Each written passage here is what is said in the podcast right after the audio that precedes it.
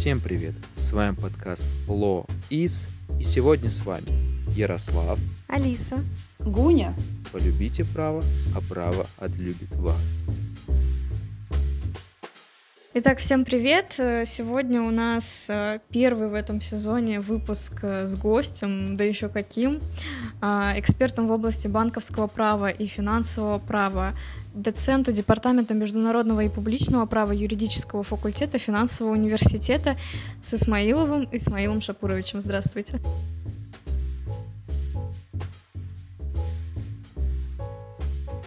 Здравствуйте, Алиса. А сразу скажу для гостей, что сегодня у нас такой немножко видоизмененный формат интервью, так как э, Ярик с Гуни, к сожалению, сегодня не смогли присутствовать, но от этого беседа, мне кажется, будет не менее интересной. Давайте начнем. А, самый первый вопрос, он наш традиционный, мы задаем его всем гостям. А, почему вы выбрали именно юриспруденцию и именно финансовую отрасль? У нас, коль сегодня такая ламповая беседа, я начну тоже откровенно. Я некоторые ваши выпуски слушал, и много интересных ответов на этот вопрос слышал. Кто-то потомственный юрист, у кого-то там свои еще какие-то мотивации. Скажу честно, у меня здесь достаточно скучно. На самом деле а, какой-то особой конкретной причины нет. Наверное, я выбрал юриспруденцию, так скажем, по причине совокупности компетенций мне нравилась история, мне нравилось обществознание, а, мне нравилась финашка изначально, то есть я изначально рассматривал вариант э, с финуниверситетом, еще с одним вузом, название которого я не буду называть, а, вот, ну, в итоге как-то звезды сошлись, что пошел на юриспруденцию, а тогда у нас не было возможности выбора специаль... специализации, да, в рамках специальности юриспруденции. У нас был единый поток, профиля у нас не было, мы все были финансовые юристы, это специфика нашего вуза, а, что что касается конкретно финансового права, честно скажу, это изначально был один из моих самых нелюбимых предметов.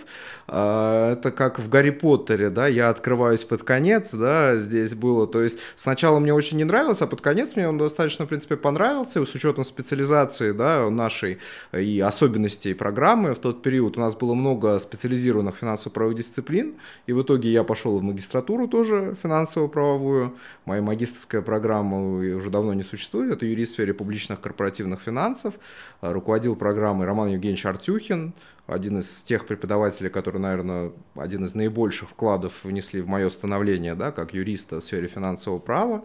Поэтому, ну, особых каких-то причин нету, как-то все сложилось, так легли карты. Ну и все-таки это специфика нашего вуза, э, да, что финансовое право, наверное, должно быть в приоритете. Хотя, ну, это не всегда так, естественно. Но тогда выбора не было, поэтому мы шли по натоптанной дорожке.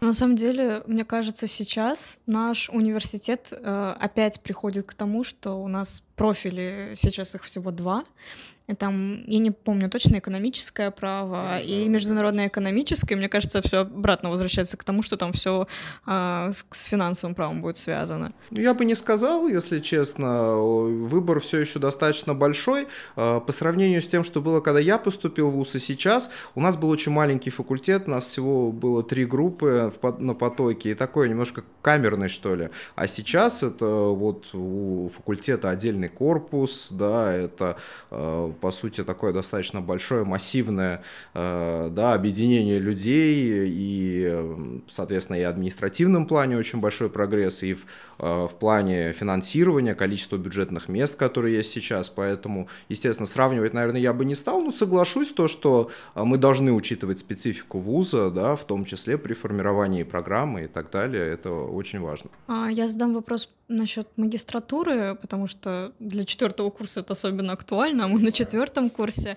А, во-первых, вопрос по поводу магистратуры финансового университета. Отвечает ли она а, тем запросам, которые сейчас есть, как бы тенденции на рынке юристов, если можно так сказать? Наверное, я немножечко предвзят, потому что я сам являюсь выпускником магистратуры юрфака, да, финуниверситета, ну и к тому же достаточно долгое время курировал это направление. А, но, как показывает голая статистика, да, и голая правда, как говорится, 99% а, наших студентов магистратуры уже к моменту там, второго курса магистратуры трудоустроены, трудоустроены по специальности, успешные, на юридическом поприще, многие успешные в других сферах деятельности, э, поэтому я считаю, что, естественно, тем запросом времени отвечает магистратура юрфака финуниверситета, более того, она преобразовалась за последние несколько лет, это и, скажем так, оптимизация портфеля реализуемых программ магистрских, это и внедрение новых дисциплин в действующие уже программы, это привлечение специалистов высокого уровня. Отмечу, что в магистратуре обычно преподают уже специалисты еще более высокого уровня, чем в бакалавриате, потому что это, во-первых, э, дисциплина специализации достаточно узкая, и поэтому здесь нужны специалисты как с практикоориентированными компетенциями, да, так и с каким-то опытом и преподавательской деятельности, потому что здесь еще и научная деятельность, э, да, выходит на, скажем так, аванпост, поэтому я считаю, что магистратура юрфака Финашки прошла очень большой путь за эти годы и вышла на очень высокий конкурентный уровень. У нас есть программы конкуренции, которым почти нету на рынке. В частности, например, расследование финансово-экономических правонарушений. Это одна из по-моему, немногих вообще в Москве программ, связанных при этом с уголовным правовым аспектом, при этом с финансово-экономическим, да, с спецификой правонарушений э, и другие программы, тот же юрист для частного бизнеса и власти. Я считаю, что это программа, отвечающая всем запросам времени. А вот какие советы вы ну, могли бы дать студентам, которые сейчас выбирают маги магистрскую программу, потому что некоторые думают, идти ли по, э, по той специальности, которую они выбрали на бакалавриате, или все-таки можно э, как-то поменять ее и, может быть, даже лучше поменять э, немного на другую специализацию. Здесь разные бывают, скажем так, жизненные пути да, у людей, и я не решусь говорить, какой из них правильнее, какой лучше.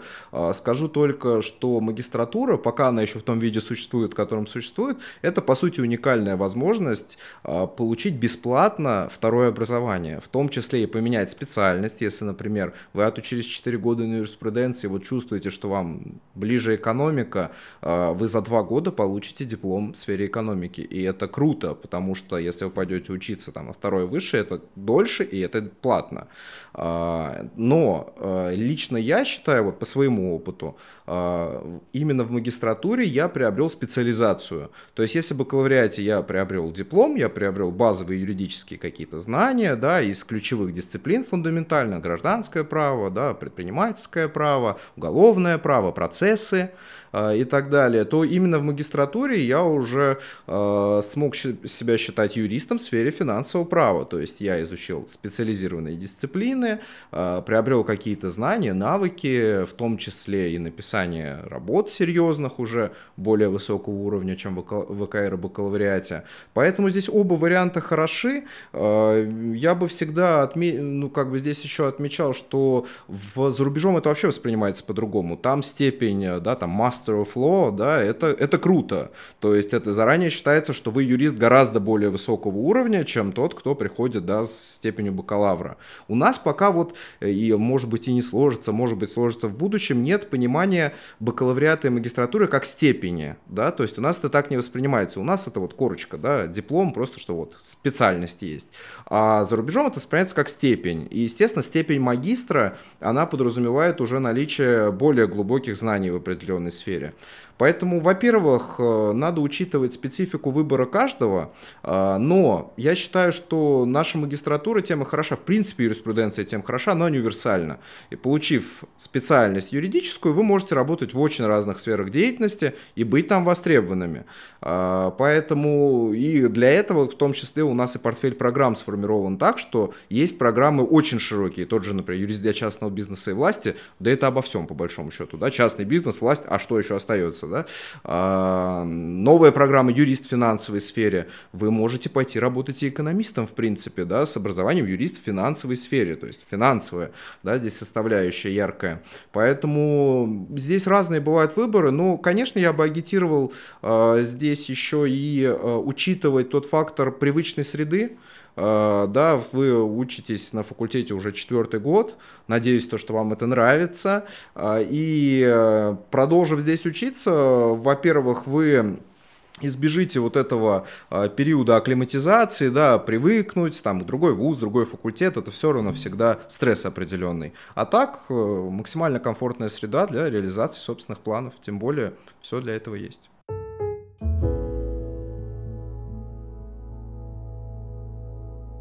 Да, поэтому уже, мне кажется, нужно думать, куда идти. Вот э, я сейчас размышляю насчет этого, и вот вы сказали по поводу зарубежа когда я училась э, в Словении, в Люблянском университете, у них абсолютно другое отношение и к бакалавриату, э, и к магистратуре, потому что иногда мы говорили, вот, э, в основном научились магистранты, что удивительно.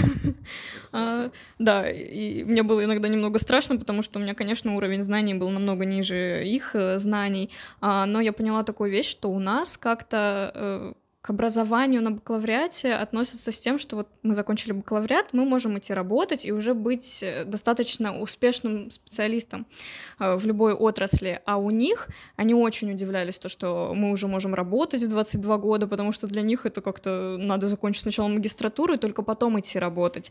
И это и нас удивляло, их удивляло. Но вот это, да, такое интересное отношение европейцев э, к вообще обучению. И вот у нас в стране как это сложилось. Согласен согласен, да, это присутствует. И, ну, вы правильно сказали мысль, да, о том, что за рубежом в том числе считается, что специалист еще не готовый, да, после бакалавриата. Но, тем не менее, мы понимаем то, что и финансовый вопрос достаточно важен. И в этом плане ВУЗ, конечно, а, большой шаг навстречу делает людям, да, абитуриентам, тем, что обучение в магистратуре вечернее, даже в очной магистратуре, потому что это позволяет объединить это с профессиональной деятельностью. Ну, вы знаете, что вот, например, вас, да, зимой ждет идет э, длительная достаточно практика, то есть э, сейчас образование в Российской Федерации в том числе да, э, нацелено на приобретение практических навыков уже со студенческой скамьи. Возможно, это и запрос рынка все-таки да, определенный есть в кадрах, хотя многие считают, что юридический, да, рынок юридических услуг переполнен да, кадрами, но качественных кадров всегда не хватает, это правда. А, поэтому а, уникальная для вас возможность да, углубить свои знания, при этом уже начав работать и стать профессионалом. Я считаю, что некоторые наши студенты магистратуры уже хорошие профессионалы, и я, например, мне очень интересно было с ними общаться, узнавать их опыт, делиться своими кейсами, а не своими. В этом и есть учеба. Мне кажется, у нас из-за того, что так сделали, и вообще у нас такое отношение к этому всему, мне кажется, это намного лучше, потому что, э, мне кажется, вот юриспруденция — это такая отрасль, в которой нужно постоянно практиковаться. И если мы просто будем сидеть в ВУЗе и учиться, мы не получим ту практику, которую могли бы получить, а у нас действительно есть возможность и попрактиковаться, поработать и получить еще какие-то знания. Это замечательно.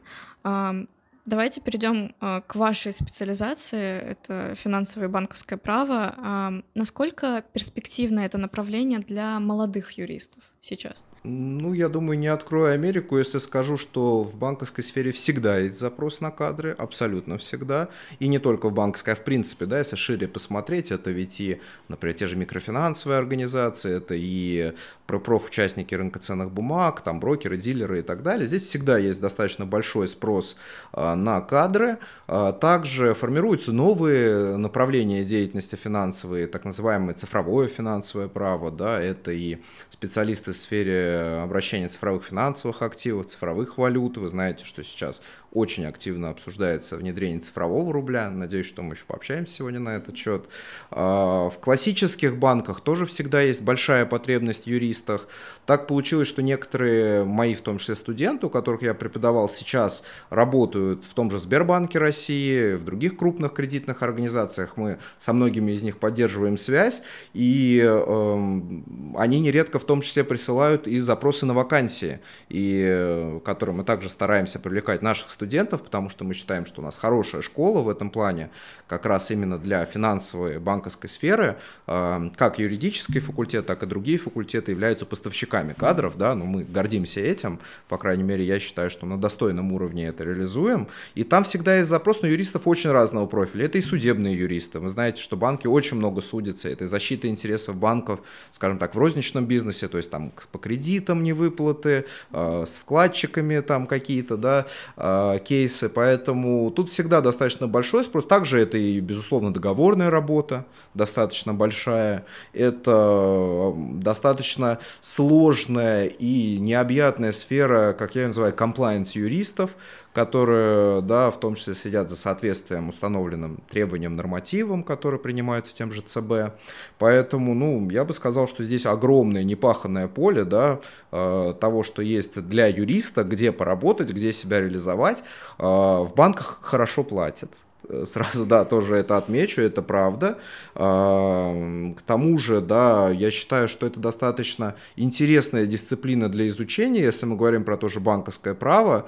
Во-первых, потому что здесь нету четкой какой-то отраслевой принадлежности, и что в финансовом праве, что в банковском, так как они достаточно молодые, да, сравнительно. А, в советское время, например, финансовое право выделялось в совсем другом виде, оно было частью административного, скажем так. А, банковское право это вовсе не то, чтобы отрасль, да, тут такая межотраслевая совокупность норм, поэтому здесь э, огромное поле для работы для юриста, и плане изучения это интересная дисциплина, потому что меняется постоянно нормативка. ЦБ за последние пять лет чуть ли не все инструкции поменял вообще. Поэтому это и вызов для юриста, но это и э, возможность, потому что очень быстро нужно адаптироваться, надо учиться, и тогда ты будешь конкурентоспособен на этом рынке. А это рынок высокооплачиваемых юридических услуг, что немаловажно. Мне кажется, после этого подкаста все пойдут работать в банк. Надеюсь, да. Вообще бытует такое мнение, что в банковской сфере важны знания и по юриспруденции, и по экономике. А, вот как вы считаете, стоит ли а, юристу получать э, экономическое образование тоже? Ну, давайте начнем с того, что банки это огромные структуры, да, и сейчас, вы знаете, у нас формируются еще экосистемы целые, да, у того же Сбера, это куча-куча разных организаций, помимо, да, банка непосредственно.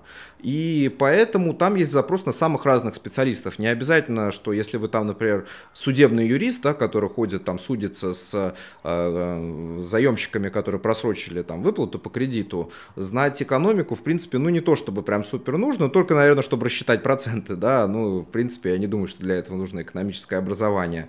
А, поэтому, в принципе, здесь э, есть запрос на людей с очень разными компетенциями. Хороший юрист найдет себя в любом случае, но я считаю, что это в том числе и специфика нашего вуза, и на самом деле он является одним из немногих вузов такого профиля, которые могут как раз предложить вот это конкурентное преимущество, то, что у нас много экономических дисциплин, даже у юристов, да, и это и финансы, деньги, кредит, да, наверное, ну что-то такое у вас было.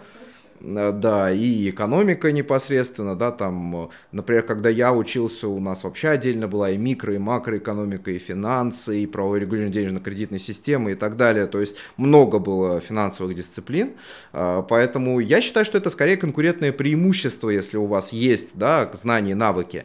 Нужно ли иметь для этого отдельную корочку экономическую? Э, не обязательно, наверное, здесь больше надо оценивать по компетенциям, да, в первую очередь, но, конечно, если у вас вас э, четыре высших образования, в том числе среди них есть юридическое и экономическое, наверное, вы получаете какое-то конкурентное преимущество при выборе да, с другим кандидатом. Честно, я много раз задумывался о получении второго высшего образования в сфере экономики, но как-то что-то не складывалось по разным причинам. А, но если кто-то надумал, да, это всегда неплохо, и э, очень хорошо, что как раз вы учитесь в университете, в котором отличная в этом плане возможности, тоже институт сокращенных программ, они реализуют, вы уже начиная с третьего-четвертого курса можете параллельно получать второе высшее образование. И это круто. Действительно. А я сейчас задумалась, у нас э, вообще внедряют. Я не знаю, я точно не пойду получать второе высшее. Ну, возможно, что-то изменится, мы все меняемся. А, но сейчас у нас действительно очень много дисциплин, даже на международном праве.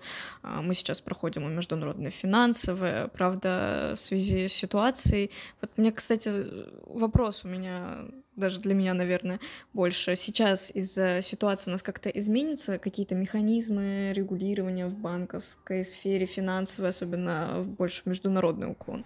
Ну, смотрите, здесь э, вопрос э, такой немножко с подвохом, скажем так, потому что стандарты, например, которые есть, никто не отменял. Да, они продолжат быть, они продолжат внедряться в Российской Федерации, в частности, это те же базельские стандарты банковской деятельности, э, это и некоторые нормы на уровне уровне МВФ, Всемирного банка и так далее. В этом плане мало что изменится. Достаточно активно ходят слухи насчет э, денонсации договоров об избежании двойного налогообложения и договоров, связанных с взаимообменом информации. Да, в том числе э, информации о наличии банковских счетов. А, не знаю, изучали ли вы уже такие акты, это, например, закон США о налогообложении иностранных счетов, FATC или FATCA его еще иногда называют, ну, успеется. Это, э, да, CRS, это система взаимообмена налоговой информации между странами. Вот здесь могут быть значительные изменения, не в лучшую сторону, да, в связи с прекращением, скажем так, сотрудничества в сфере обмена информации. Так что здесь могут быть определенные изменения, но, как показывает практика, прогресс в этой сфере очень большой за последние 5-10 лет, поэтому ну, будут найдены какие-то решения.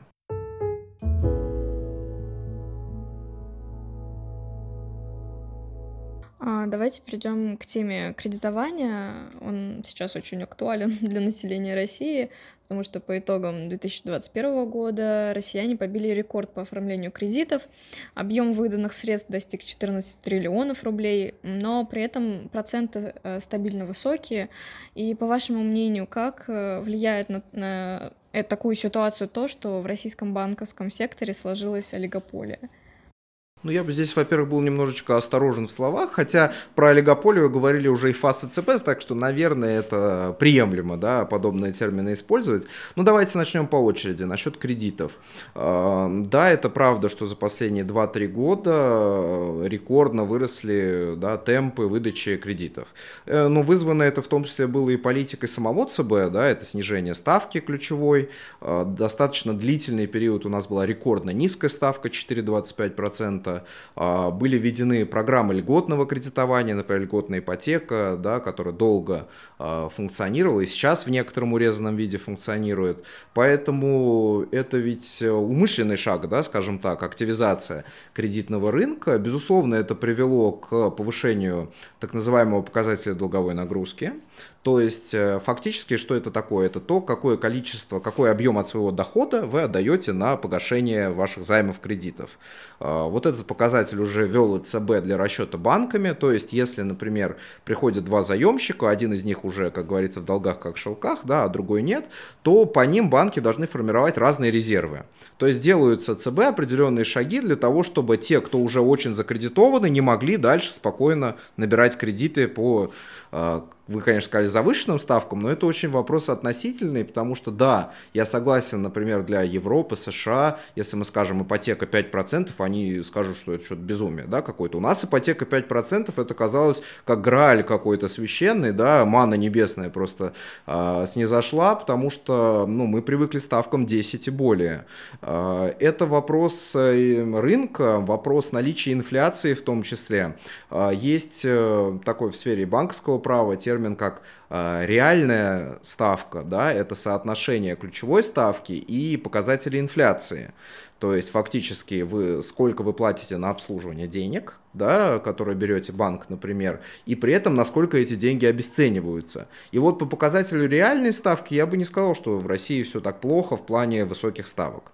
А, насчет того, что формируется олигополия или что-то такое, а, ну да, скажем так, определенные последствия советского еще уклада банковской системы присутствуют. У нас есть однозначный лидер, в сфере банковской деятельности. Его название уже сегодня звучало в подкасте, я не буду повторять.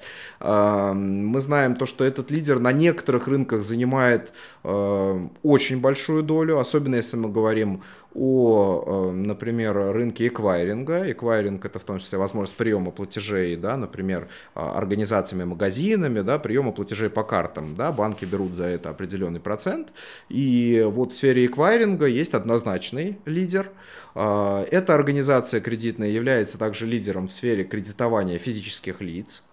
Также она является лидером еще и в рынке банковских карт и так далее, и так далее. Поэтому, безусловно, мы можем говорить о такой, скажем так, не самой здоровой конкуренции да, на рынке банковских услуг. А, если вы думаете, что ЦБ бездействует, я бы не сказал. А, во-первых, достаточно серьезным, да, таким шагом на пути к размытию немножечко, да, вот этих границ стало введение системы быстрых платежей. Надеюсь, то, что наши слушатели, и вы в частности, знаете, что это такое. Возможно, пользуетесь. А, это возможность перевода по номеру телефона, например, да, между, межбанковского, между физическими лицами. Возможность оплаты по QR-коду, который сейчас активно используется. И, кстати, который выгоднее для самих продавцов. Вы, наверное, замечали, в некоторых магазинах вам сейчас предлагают оплатить по QR-коду, потому что так они платят меньший процент за эквайринг, когда проводят это по СБП. Это в том числе действует льготный период от Банка России. Поэтому СБП это большой шаг на то, чтобы чуть-чуть размыть здесь границы. Например, раньше, вот еще там, допустим, 8-10 лет назад, я понимал, что мне нужна карта определенного вот этого банка, лидера, скажем так, для того, чтобы я спокойно мог перевести деньги кому-то, да, за что-то. А сейчас я объективно понимаю, что мне хватит номера телефона для того, чтобы просто скинуть кому-то, да, сумму. Мне не надо обязательно идти открывать банковскую карту в определенной кредитной организации только потому, что там у всех моих моих знакомых, это кредитная организация. То же самое было сделано в сфере так называемого зарплатного рабства, когда Э, сами организации работодателей принуждали своих э, работников э, открывать счета, да, соответственно, в конкретном банке, который, скажем так, обслуживает эту организацию, потому что им с этого капали определенные плюшки. Да, это программа лояльности, так сказать.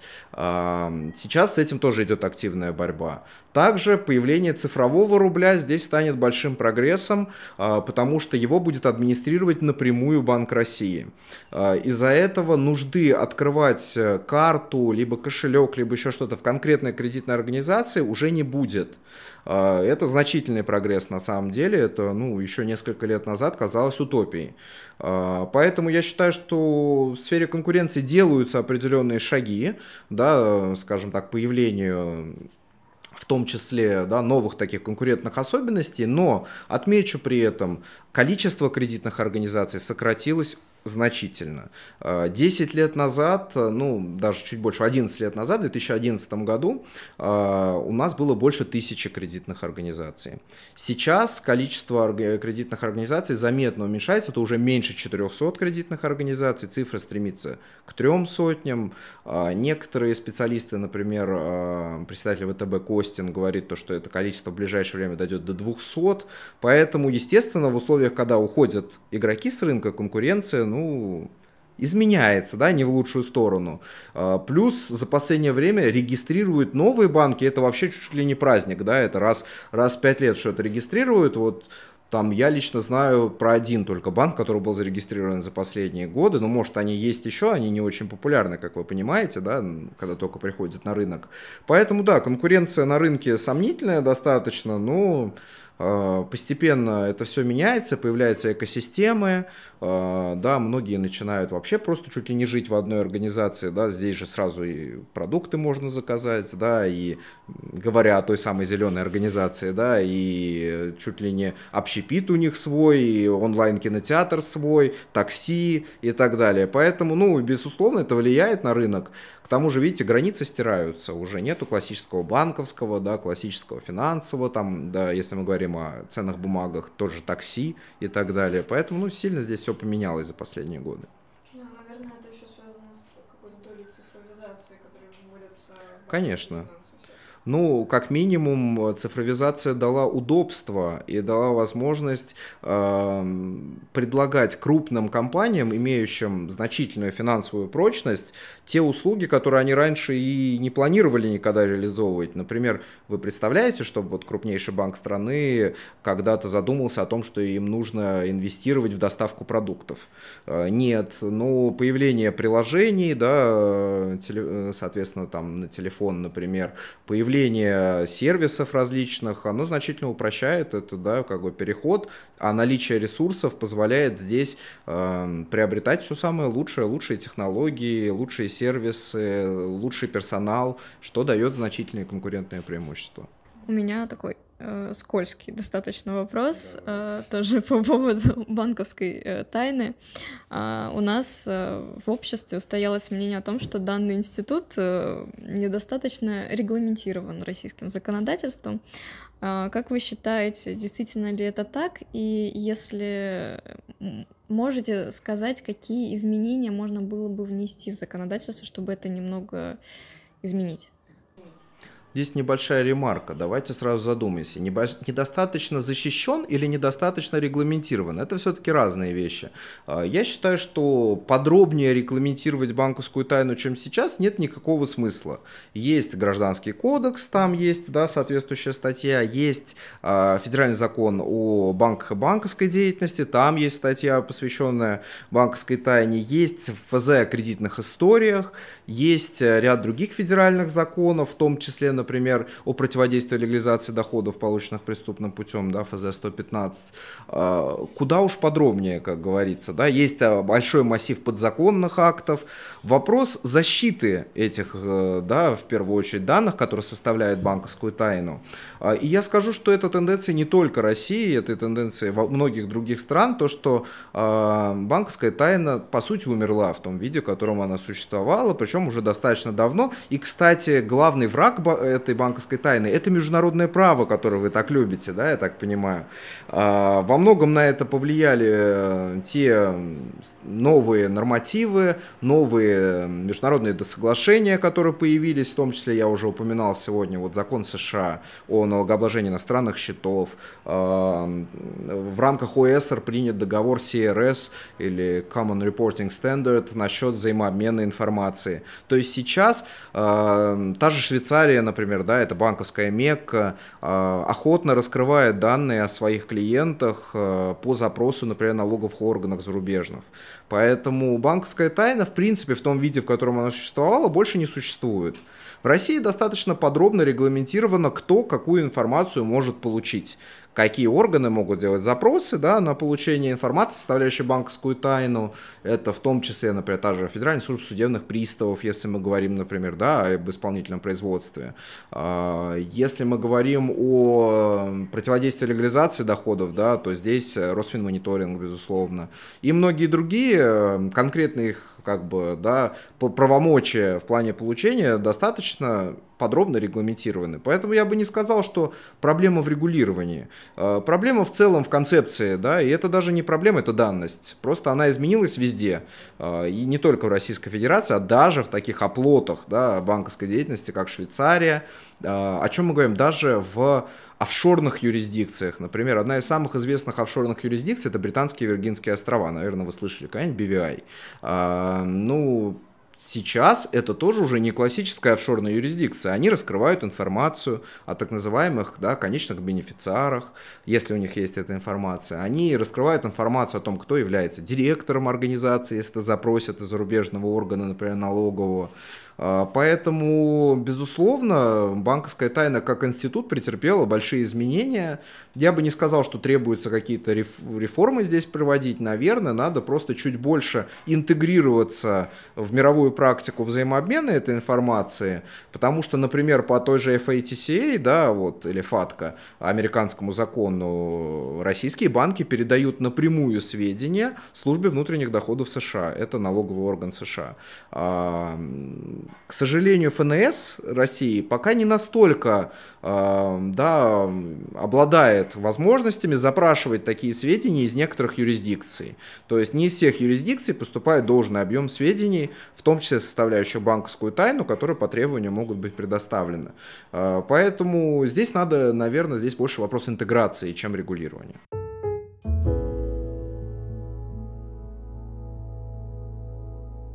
Поводу Швейцарии не знала, что налоговые органы могут а, как-то узнать информацию. И вот когда мы изучали налоговое право, я увидела, что сейчас и у нас в стране тоже а, сделали так, что а, ФНС может запрашивать, э, даже не запрашивать, а может э, какую-то информацию про конкретного а, человека вытащить с банков в основном по резидентам, да, которые вот резиденты Российской Федерации, у которых есть счета за рубежом. А, я не знаю, будет ли у вас валютное право, например, да, будете ли вы это изучать, но а, знаю, что вот в сфере валютного права там установлена обяз... А, обязанность, например, резидента Российской Федерации сообщить налоговому органу о том, что у него есть счет за рубежом, да, например, банковский. При этом установлена ответственность за непредоставление таких сведений и так далее. Поэтому это нормально, что мандат полномочий ФНС в этом плане и распространяется и экстерриториально, да, то, что запрашиваете за рубежа, потому что иначе ну, никто просто не скажет, что есть счет, а окажется, что там есть счет, там, допустим, ведется предпринимательская деятельность, получаются определенного рода доходы. Мы знаем, что резиденты должны, соответственно, выплачивать налог по законодательству да, той страны, да, юрисдикции родной, скажем так, да, материнской. А, поэтому, безусловно, такие международные полномочия здесь обязательны, но при этом есть и тенденция обратная. Это многие государства пытаются сейчас выходить из соглашения об избежании двойного налогообложения. Мы знаем, что это один из международных инструментов, который позволяет оптимизировать налоговую нагрузку, да, то есть платить только в одной юрисдикции налог, например, да, если вы работаете в нескольких. Поэтому, безусловно, это, конечно, влияет и на национальное право, да, но что тут поделаешь, тут все это иногда, к сожалению, решается в одностороннем порядке государственными партнерами, в том числе, например, такое соглашение, я знаю, было расторгнуто с Нидерландами, а это одна из тех юрисдикций, которая очень часто используется, в том числе как офшорная, а, поэтому сфера значительно поменялась за последние несколько лет. И, наверное, поменяется еще больше сейчас. А, вот как раз про изменения а, в банковской сфере и в целом банковской системе. А, вопрос про услов... что делать в условиях санкций э, сейчас, так как э, из-за кризиса страдает вся а, банковская система Российской Федерации, и тем более множество ограничений наложили на ЦБ, и не говоря уже о заморозке валютных резервов. Как вы считаете, справится ли наша национальная валюта и какие правовые экономические меры будут еще предприняты? А, ну, во-первых, я считаю, что Банк России показал э, достаточно такую цепкую хватку да, в вопросе денежно-кредитной политики и достаточно быстрое реагирование на изменения условий рынка. Это и в том числе вопросы повышения ставки, которые были экстренно предприняты, например, в марте. Да? А, это и те меры, которые были предприняты, то есть ограничения, которые были введены. То есть ЦБ среагировал оперативно и среагировал качественно на вызов санкций. По поводу валюты, ну, мы с вами видели такой спрут, да, скажем так, то есть, что валюта выросла, там, да, например, тот же евро чуть ли не до 120 рублей, да, в какой-то период и потом упала до 60. А, тому есть логичное объяснение, это в том числе падение спроса, это сокращение, в принципе, возможности, да, что-то сделать с валютой. Сейчас уже вот буквально вчера, если не ошибаюсь, выступал замминистра финансов и сказал, что нам надо предпочесть валюты дружественных государств, в том числе юань в первую очередь, это рупия индийская, это дирхамы и многие другие валюты. Безусловно, это валюты также стран ЕАЭС. Поэтому я считаю то, что, безусловно, в ближайшей перспективе курс э, чуть-чуть видоизменится. Да, 60 рублей за евро, это, конечно, для кого-то хорошо, но объективно эти евро невозможно купить при этом, да, ну, нормально купить без каких-то сложностей и проблем. Мы знаем, что были введены ограничения, например, на снятие денег с счетов да, то есть вы можете снять только ту валюту, которая до 9 марта поступила на ваши валютные счета, а все, что вы купили после этого, вы снять нормально в валюте не можете, только в, э, российских рублях в пересчете на курс на день снятия. А, поэтому, безусловно, здесь предпринимаются определенные шаги. Я бы, во-первых, отметил, что сейчас да, у нас достаточно высокий уровень инфляции в районе 15%.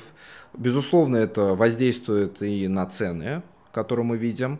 А, давайте здесь не будем, а, скажем так, в розовых очках. Лето специфический период, потому что здесь есть определенные сезонные факторы, например, да, сдерживающие повышение цен на овощи, фрукты и так далее. В ближайшей перспективе мы увидим повышение этих цен. Об этом, в частности, уже заявил ЦБ. Они буквально недавно там выпустили, ну, не методичку, я не знаю, как такой, анонс, да, чуть ли не там на 40 или на 50 страниц, что нас ждет, скажем так, да, перспектива перспективах, и в том числе они предрекли повышение, да, и в том числе и потребительских цен. Это нормально, мы этого как бы ждем. Также ЦБ продлила ограничения на снятие денег с валютных счетов до 9 марта 2023 года. То есть фактически целый год будут действовать эти ограничения. Пока никого не принуждают продавать валюту насильно. Это плюс. А, поэтому отметим, что, во-первых, ограничились возможности для путешествий. В основном все-таки большинству людей, если мы говорим про 85% людей, валюта нужна в первую очередь для путешествий и каких-никаких накоплений, да, то есть там, скажем так, резервов. А, в Европу сейчас толком никуда не поехать, поэтому значительно уже падает спрос, да, скажем так, на иностранную валюту. А, в страны, куда можно поехать, сейчас они все делают для того, чтобы создать благоприятную атмосферу. Например, в той же Турции принимают э, карты МИР с недавних пор. В Казахстане тоже легче купить напрямую валюту этого государства. В той же Турции лиры можно купить за рубли без вопросов. Ну, есть определенные сложности, но можно. А, поэтому, наверное, сейчас просто видоизменится немножечко портфель, да, скажем так, валют который мы будем резервировать. Уже сейчас обсуждается прекращение, в принципе, торгов в долларе на Мосбирже. А, потихонечку государство и люди свыкаются с тем, что доллар больше не наш ориентир, а он очень долгое время был этим ориентиром, даже когда формально он перестал им быть, в умах людей все продолжали ориентироваться на доллар. А, это был период еще в 90-е годы, когда были так называемые условные единицы, магическим образом приравненные к доллару и так далее. А, потихонечку мы отходим от этого. В этом есть и плюсы, и минусы, безусловно, да, и не скажу чего больше, а, но, безусловно, это повлияет и на резервы валютные, и страны в целом, и банков, и людей. А, это повлияет на то, что люди менее охотно будут принципе, валютными продуктами пользоваться. Например, ну, вы, наверное, не очень хорошо помните, а вот в 2014 году был достаточно большой коллапс с так называемой валютной ипотекой когда были многие люди, которые взяли ипотеку в иностранной валюте, потому что были меньше проценты. И как только валюта сильно очень да, в цене поднялась по отношению к рублю, эти люди фактически стали, ну, не, не смогли больше обслуживать свои кредиты. И тогда государство пришло на помощь, э, да, фактически заставив банки пересчитать вот эти, соответственно, валютные кредиты. А, хотя на самом деле с рыночной точки зрения это неправильно, потому что когда вы берете валютный кредит, вы берете на себя так называемый валютный риск. Это в том числе риск изменения курса валюты. И банкам никто не поможет, если для них условия станут менее благоприятны в плане валюты. А людям все-таки лучше помочь, поэтому государство пошло на это. Сейчас потихонечку это уйдет в прошлое. Потому что, да, как вы сказали, немного в другую сторону у нас мир меняется. Да, на восток. На восток. Смотрим на восток. Идем дальше. А, вот сейчас, кстати, по поводу валюты, а, когда я за рубежом была, был курс где-то 85-86. А потом я вернулась, он упал до 60. Я думаю, блин. Как назло, да? Да, как назло, но с другой стороны, я рада, что я успела приехать, потому что я должна была конце февраля вернуться. Ну, да. А сейчас э, едет э, мой знакомый с Португалии, который, с которым mm-hmm. я училась. И вот у него сейчас большая проблема. Ему дали визу в Россию, он уже скоро приедет. Mm-hmm. Но у него большая проблема именно с вот этим валютным обменом. Карточки их не работают здесь, как раньше вот эти мультивалютные карты. Говорят, что карточки зарубежные работают. Я не знаю, насколько это правда. Наши карточки, да, за рубежом сейчас не работают, э, если мы говорим о картах Visa, MasterCard и так далее. А зарубежные карты у нас вроде как работают. По крайней мере, я думаю, что ему не стоит переживать на этот счет. Просто будет курс обмена не очень выгодный, как бы, да. Как раньше. То есть, ну, по 60 будут э, считать, соответственно. Ну, да, не очень, наверное. Но, с другой стороны, выбора большого нет. Ну да. Ну, проверим, короче, по нему, как у нас работают карточки.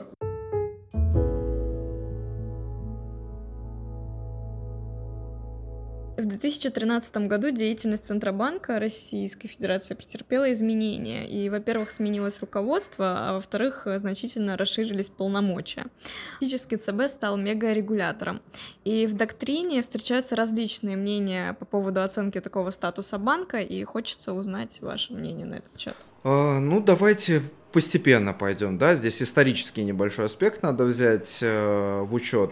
Э, ну, во-первых, в 2013 году расформировали Федеральную службу по финансовым рынкам, ФСФР. Собственно, ее функции присоединили к ЦБ. А, до этого, буквально за два года до этого, была еще одна реформа. Тогда расформировали так называемый Рострахнадзор. Это была отдельная федеральная служба, которая занималась страховым рынком. И его функции передали ФСФР. И у нас, соответственно, интересная формула получается. Буквально, да, сначала расширили полномочия ФСФР, два года она с такими полномочиями просуществовала, и потом все эти полномочия передали ЦБ, поблагодарив ФСФР за хорошую работу, 60 или 70 процентов штата ФСФР перешли на работу в Банк России, фактически, да, и данная организация была упразднена. То есть, по большому счету, к этой реформе шли постепенно. По поводу того, что такое мегарегулятор и так далее, на самом деле в российской доктрине не очень много всего. А, честно, меня очень, очень интересна эта тема, я сам тоже на этот счет, у меня есть и труды, и меня очень она интересует.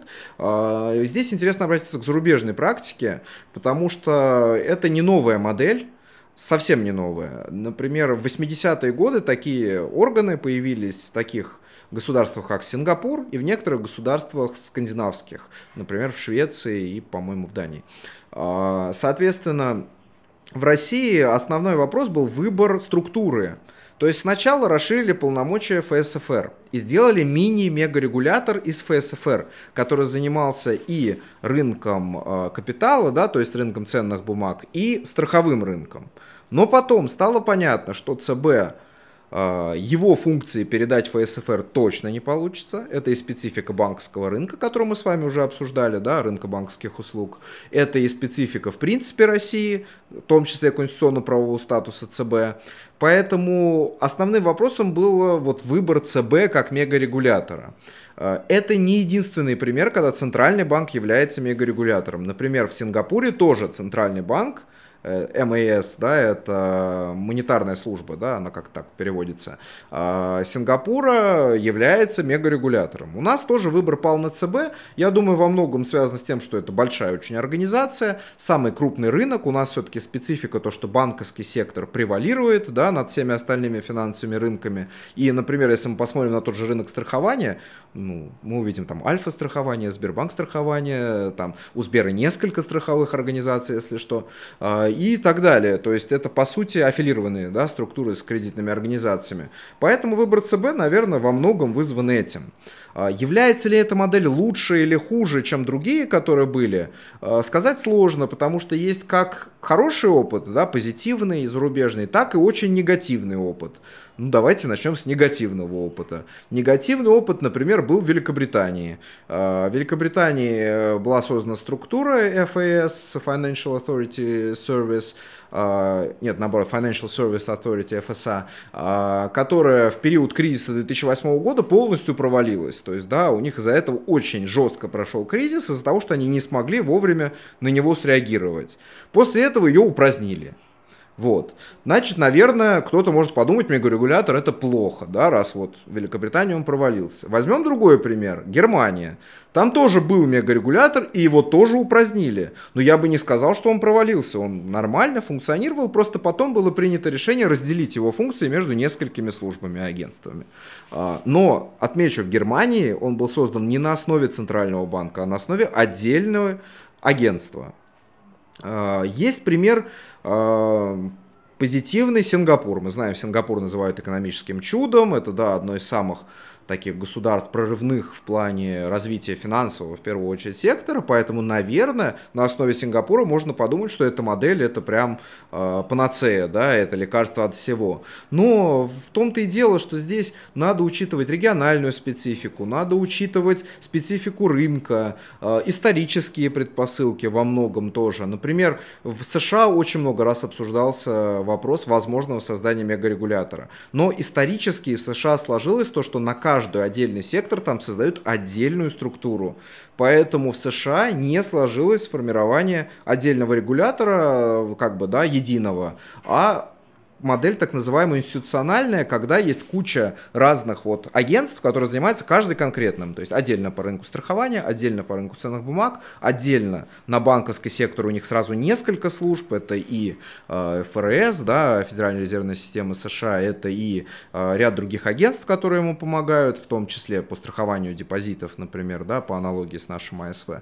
Э, поэтому здесь надо учитывать много факторов. Я бы оценил позитивно эту реформу. Честно, сначала достаточно негативно относился, а, но мне кажется, за те годы, что ЦБ вот уже в новом виде функционирует, он, по сути, столкнулся с несколькими реально кризисными ситуациями, такими прям жестко кризисными. А, многие припоминают ЦБ 2014 год и валютный такой, да, коллапс, тот черный четверг, так называемый, а, но на самом деле я считаю, что это было неминуемо. Просто ЦБ это сделал достаточно резко, но, наверное, сэкономил тем самым э, и сохранил некоторые резервы. Потом, безусловно, был кризис в дальнейшем, это так называемый корона-кризис, да, когда тоже надо было реагировать. Я считаю, что ЦБ справился с ним достойно. ЦБ показывает очень классные как бы, направления с точки зрения нормативного регулирования в сфере финансовых технологий.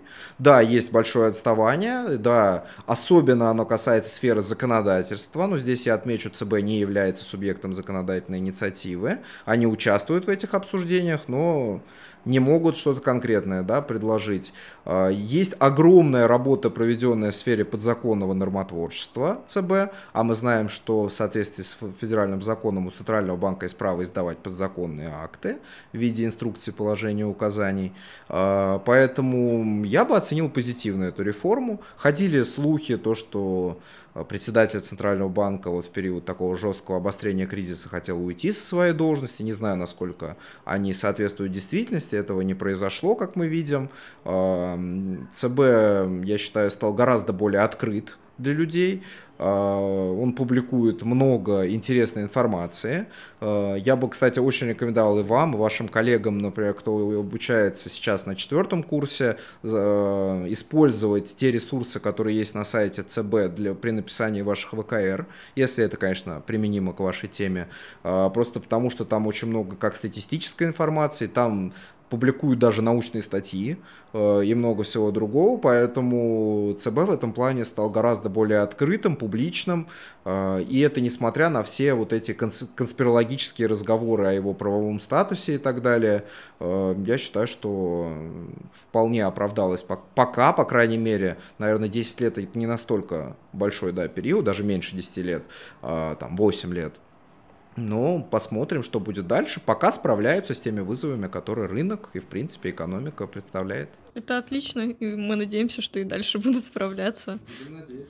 А, и так как наш подкаст подходит к концу, а, у нас всегда тоже такой вопрос, э, даже не вопрос, а просто просьба, чтобы вы сказали какие-то напутствующие слова или какую-то мотивацию э, нашим слушателям, особенно сейчас, потому что нам добавились новые слушатели, которые сейчас на первом курсе.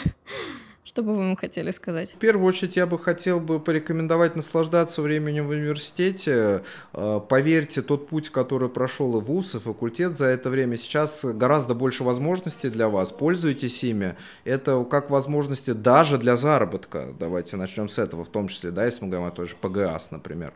А, так и возможности с точки зрения практической самореализации. Мы помогаем с трудоустройством и факультеты, преподаватели, и все остальные. Вот, например, лично я со своей стороны периодически общаюсь со своими там выпускниками, да, и если они пишут, что есть какая-то вакансия, я всегда предлагаю, да, ребятам, э, и в этом плане все мы нацелены, да, на одно и то же, это в том числе и успех наших студентов, я всегда считаю, что успех моих студентов это и чуть-чуть и мой успех тоже, поэтому всегда радуюсь. А, я бы рекомендовал всем, соответственно, насладиться этим временем. А, не надо торопиться слишком быстро идти работать, это тоже иногда нехорошо, потому что вы можете по пути потерять что-то, скажем так, но при этом, если есть хорошие возможности, если есть, соответственно, желание, всегда вы получите только поддержку и от вуза, и от факультета, от преподавателя, от всех остальных, если, конечно, это не будет вредить вашей учебе. Давайте подчеркнем, вы учитесь на очной, да, соответственно, в форме обучения, поэтому ваша первая и главная обязанность, на основании которых вы получаете стипендии, отсрочки от армии, льготы по проезду и так далее, отмечу, это в первую очередь для очной учебы только предоставляется на основе закона, это учиться. Поэтому, если все остальное не идет во вред, то это отлично, пользуйтесь этим. Записывайте подкасты, снимайте видео, э, участвуйте в мероприятиях научных, пишите научные статьи. Здесь я, кстати, как лайфхак на будущее, чем круче статья, скажем так, там, ВАК, Скопус и так далее, тем больше баллов вы получите в портфолио как на ПГАС, так и на поступление в магистратуру или в дальнейшем в аспирантуру. Не бойтесь аспирантуры, в этом тоже нет ничего такого, да, я не знаю, насколько вас много слушает магистров, но тем не менее, да, я всегда также и своим студентам говорил, ничего там такого страшного нету, если хотите этого, да, ну, здесь уже вопрос выбора такой должен быть более взрослый, что ли, да, и именно это выбор в том числе и жизненного пути во многом. Не обязательно преподавать после аспирантуры, да, и после защиты диссертации, но это в том числе вы себя как бы возводите уровень уже ученого юриста, вы уже не просто юрист, вы юрист-исследователь, поэтому надо это тоже учитывать. Ну, любите свой университет, и университет тоже будет любить вас. Спасибо большое за эту беседу. Слушайте слушатели, э, для вас такая информация. Э, мы сейчас э, создали телеграм-канал, так что, пожалуйста, переходите туда, там будет публиковаться эксклюзивная информация о наших выпусках. И всем спасибо за внимание. До скорых встреч!